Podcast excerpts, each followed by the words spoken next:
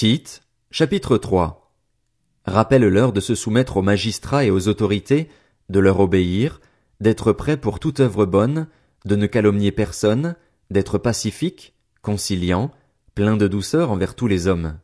Nous aussi, en effet, nous étions autrefois stupides, rebelles, égarés, esclaves de toutes sortes de passions et de plaisirs.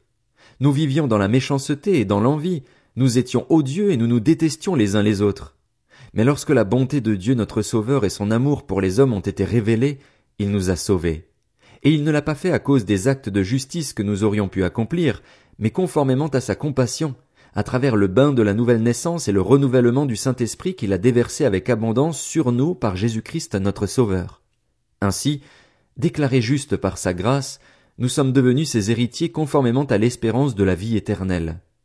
Cette parole est certaine, et je veux que tu te montres affirmatif là-dessus, afin que ceux qui ont cru en Dieu s'appliquent à pratiquer de belles œuvres. Voilà ce qui est bon et utile aux hommes. Mais les folles spéculations, les généalogies, les disputes, les conflits relatifs à la loi, évite-les, car ils sont nuisibles et sans valeur. Si quelqu'un provoque des divisions, éloigne-le de toi après un premier puis un second avertissement. Sache qu'un tel homme est perverti et qu'il pêche, se condamnant ainsi lui-même.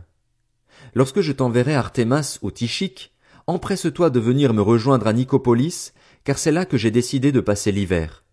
Aide avec empressement Zénas, l'expert de la loi, et Apollos dans leur voyage, en faisant en sorte qu'il ne leur manque rien. Il faut que les nôtres aussi apprennent à pratiquer de belles œuvres pour subvenir aux besoins les plus importants, afin de ne pas rester sans fruit. Tous ceux qui sont avec moi te saluent. De ton côté, salue ceux qui nous aiment dans la foi. Que la grâce soit avec vous tous.